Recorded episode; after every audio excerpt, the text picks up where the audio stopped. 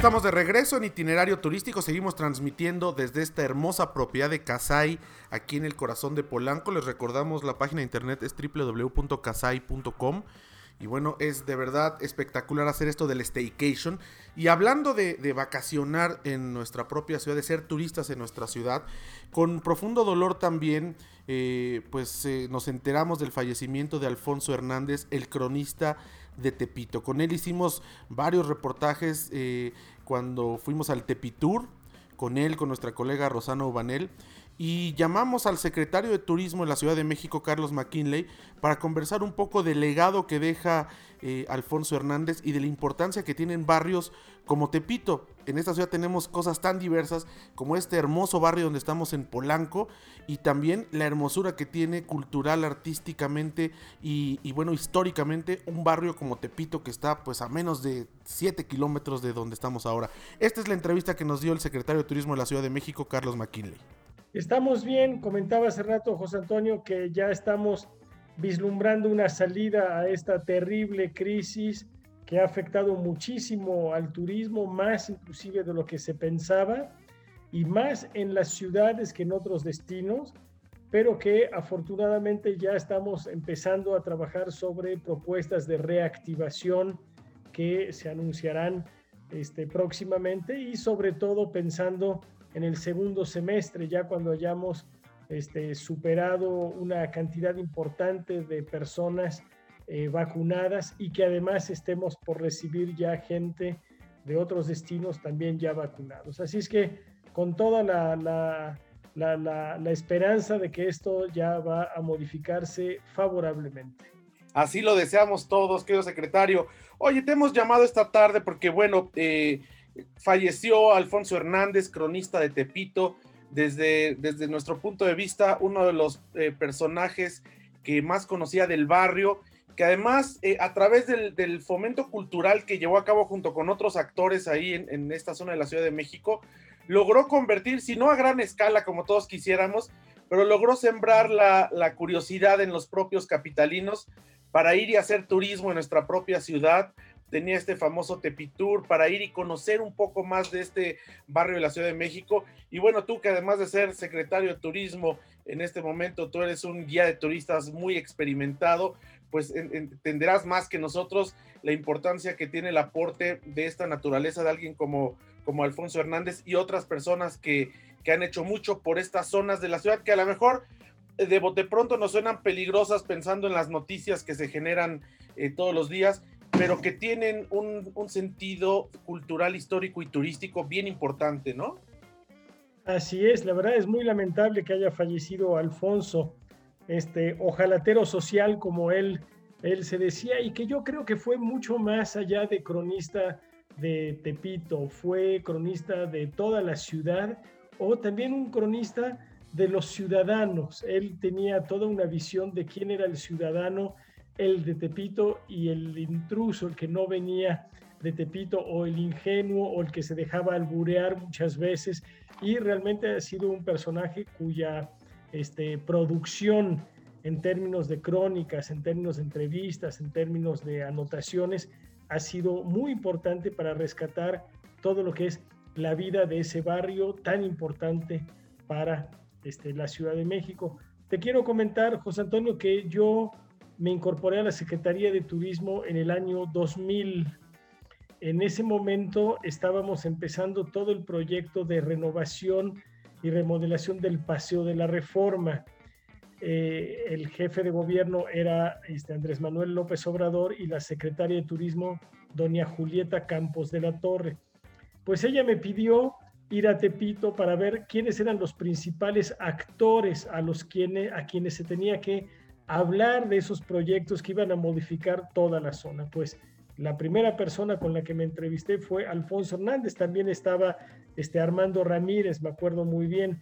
y eh, ellos me recibieron con una albureada espantosa de la que todavía no me repongo 20 años después, pero hicimos un recorrido muy agradable, comimos en la casa de uno de ellos, este, hicimos un recorrido y a partir de ahí se estableció, yo diría, una relación muy, muy este, particular, muy especial, que las seguimos, las seguimos manteniendo hasta hace unos meses por, por un tema del que también me gustaría platicarte. Pero efectivamente, Alfonso, un conocido de muy larga data y muy involucrado, aunque a pesar de su escepticismo alrededor del tema de turismo en un inicio, fue un gran promotor turístico de esa zona.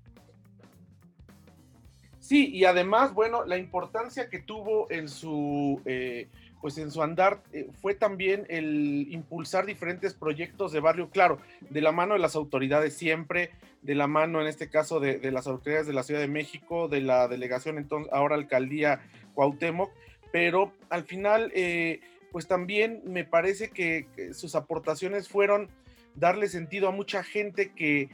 quizás en el día a día no tenía la dimensión eh, del alcance que tenía sobre otros ciudadanos. Y estoy hablando desde el relojero que una vez yo tuve oportunidad de, de entrevistarlo, que tenía su, puesto de, para reparar relojes y que era un veterano que había trabajado en, este Victorinox y que estaba, había, había tenido cursos en Suiza. Eh, desde la señora, por ejemplo, de las migas, que lleva más de 25 años, en fin, personajes de barrio que quizás cuando yo era niño o en las generaciones atrás los tenía uno bien identificados en cada colonia de la Ciudad de México, que por la modernización, la globalización y bueno, todo este andar hacia adelante, pues ahora los barrios ya tienen tintes muy distintos, pero que ahí se, se, conservan, ¿no? Estas figuras que son esenciales eh, en cualquier rubro, ¿no? En la alimentación, en el comercio, pero que además siguen formando parte de la estructura social que se reconoce y que gracias a estos aportes que eh, él y otras personas han hecho, pues la gente de fuera puede ir y puede conocer y los más jóvenes pueden saber cómo era el barrio, ¿no? Porque ya no existe en otros lugares y pueden saber cómo era la Ciudad de México hace 30, 40 años. En efecto, eh, yo creo que hay que destacar el inicio del colectivo Tepito Arte acá en los años 70, que fue como la punta de lanza y donde todos esos personajes que comentas hay que reconocer, ya hablamos de de Armando, pero Francisco Centeno, Luis Arevalo, Daniel Manrique, son los que mostraron efectivamente ese espacio de cultura barrial que tiene que ver con el comercio, el boxeo, el fútbol, la vida cotidiana. Ahí también hubo un libro muy interesante que deriva de todo eso, de Deborah Holtz, que lo debes conocer, un libro que este, eh, te da las fotografías más impactantes de las personas, de sus caras, de sus atuendos, de su manera de vivir, que se complementa muy bien con la labor que hizo Alfonso Hernández con su centro de estudios tepiteños, que también fue algo muy importante. Creo que Alfonso reagrupaba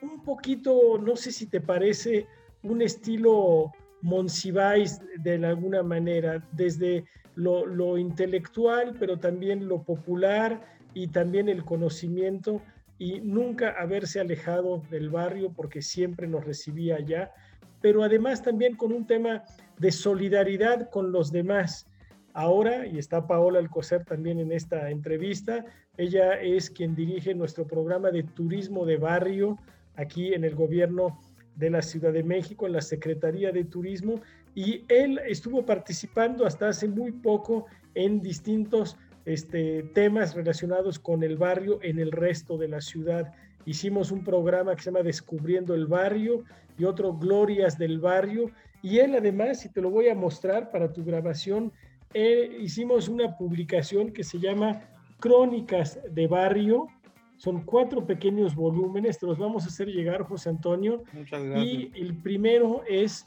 un artículo de Alfonso que se llama Tepito, el barrio Malafama que oferta turismo creativo. Un artículo de introducción muy importante, muy interesante, que nos da también su propio punto de vista, el propio punto de vista de Alfonso de cómo es él al interior de este barrio. Sí, la verdad es que son, bueno, estos personajes que,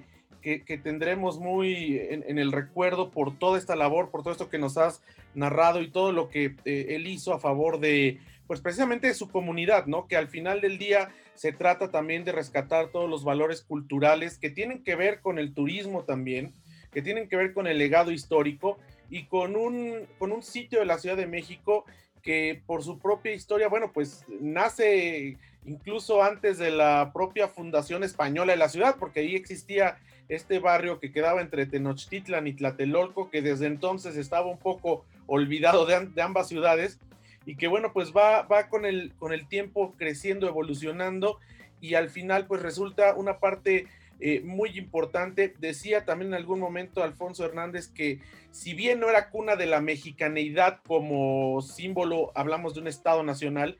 sí era en parte eh, eh, el origen de este sentido de pertenencia a la Ciudad de México, porque a partir de la colonia que los españoles pues solamente pues estaban en el, en el, centro, lo que es el centro histórico, Tepito fue de los primeros barrios, digamos, indígenas mestizos, donde se empezó a gestar pues la verdadera identidad de lo que más tarde y hoy día somos como, como la gran Ciudad de México. Pues me imagino, digo, ahora la, pandemia pues ha frenado muchos proyectos, eh, ha frenado muchas cosas. Esperemos que ya con esta vacunación podamos ir poco a poco saliendo adelante, pero habrá mucho que hacer después, de secretario, porque pues estamos hablando ahora de uno de muchos barrios en la Ciudad de México que pudiéramos llamarles incluso originarios y que tienen una historia y que tienen una, eh, una cultura, gastronomía, vamos, tienen muchísimo, como cualquier otra ciudad importante del mundo, para que nosotros mismos como mexicanos podamos descubrirlos, redescubrirlos, hacer turismo en nuestra ciudad, los que vivimos en la capital del país, y podamos pues conectarnos más con nuestro pasado. Fíjate que es muy importante lo que dices, José Antonio. Ahora quizás el concepto que se usa más que está más a la moda es el tema de las experiencias turísticas. Y efectivamente un recorrido, Tepito, por ejemplo, el domingo, ahí por este eje 1 norte, calles aztecas y toda la parte de las antigüedades, es una verdadera experiencia única a nivel de la ciudad y a nivel del país. Y nosotros lo estamos fomentando, estamos buscando esos espacios únicos que hay en distintos barrios de la Ciudad de México y le damos ese contenido turístico que no es siempre lo más fácil. No se trata de mandar a una persona, una pareja, un grupo, a, ve allá por ese barrio que la vas a pasar muy bien y vas a vivir una buena experiencia. No, hay que tener toda una suerte de acuerdo entre quienes los reciben, entre los pobladores, entre este, los habitantes del barrio que si no hacen suyo esta propuesta de turismo, está destinada al fracaso. Y por eso con Alfonso trabajamos muy bien esos temas. Nos propone gente, nos presenta gente, así para cuando llegue alguna persona tiene la posibilidad de conocer a profundidad, sin temor además, este, lo que es esa vida de barrio, en particular el tema de la gastronomía como tú lo señalas. Así es que la verdad, la pérdida de Alfonso es una gran pérdida, no solo para el barrio, para Tepito, sino para el conjunto de la ciudad. Pero déjame decirte que nosotros seguiremos trabajando sobre muchas de las enseñanzas que él nos dejó para poder fortalecer todavía este programa y darle ese contenido que a veces falta, porque no todas las personas que trabajan estos temas tienen esa visión de conjunto hacia atrás a la historia y hacia el, eh, en el presente y hacia el devenir. Y él fue siempre implacable con eso. Dijo, Tepito no se va a cambiar así nomás. No es fácil cambiar a Tepito. Lo que vimos hace varios siglos es lo que tenemos ahora y seguramente es lo que tendremos dentro de mucho tiempo más. Pues qué bueno, secretario, y qué bueno por Paola Alcocer, que está ahí también dentro de tu equipo, que puedan eh, pues ir impulsando este, este turismo eh, de barrio, este turismo de, lugares originarios dentro de la Ciudad de México. Y, ojalá, ahora que ya las cosas estén más sencillas en términos de la pandemia, secretario, a ver si un día nos, con, los conocimientos que tienes tú como, guía de turistas, que además son, muy amplios, nos echamos un recorrido y lo grabamos en Telefórmula en, toda esa zona, ¿no? Donde estaba el albarradón de eh, que separaba las dos lagunas, que es ahora Avenida del Trabajo, por eso tiene ese trazo y todas las cosas interesantes que hay por descubrir ahí en el barrio de Tepito, ahora que, que ya esté, eh, que ya ceda la pandemia, a ver si, si nos haces el honor que podamos ir a hacer un recorrido contigo para que le cuentes a la audiencia todo lo que se está perdiendo en un sitio como el barrio de Tepito. Con gusto lo hacemos. Paola, háblanos un minutito del catálogo de turismo de barrio, por favor. Claro que sí, muchas gracias José Antonio por el espacio. Eh, te comento que hemos trabajado en el 2020, en el 2019, en integrar este tipo de experiencias en lugares fuera de los tradicionalmente turísticos. Actualmente contamos con un catálogo, que es el catálogo 2021, que cuenta con 55 experiencias. Una de ellas era el Petit Tour de Alfonso Hernández, eh, pero tenemos infinidad de experiencias. Tenemos muchas en las zonas naturales de la Ciudad de México. Recordemos que la Ciudad de México tiene el 59% de suelo de conservación. Eso representa una gran oportunidad para el turismo de naturaleza. Ahí tenemos eh, gastronomía, tenemos artesanía, temazcales, eh, recorridos por, por varios de los pueblos originarios. Y en las zonas eh, más urbanas tenemos muchos temas de murales. el arte urbano es algo que ha ido creciendo en nuestra ciudad y que también ha recibido mucha atención de parte de artistas locales, nacionales e internacionales. Tenemos muchos mercados, tenemos mucha gastronomía callejera y también tenemos mucha arqueología, mucha historia. Muchas gracias, Paula, y de verdad muchas gracias, secretario de Turismo de la Ciudad de México, Carlos McKinley, por habernos regalado estos minutos para la audiencia del Grupo Fórmula, recordando a Alfonso Hernández y por supuesto con el mensaje que ustedes dejan, ¿no? Las experiencias de barrio ahí están y son una opción bien interesante que además ayuda a mover la economía de nuestras propias comunidades.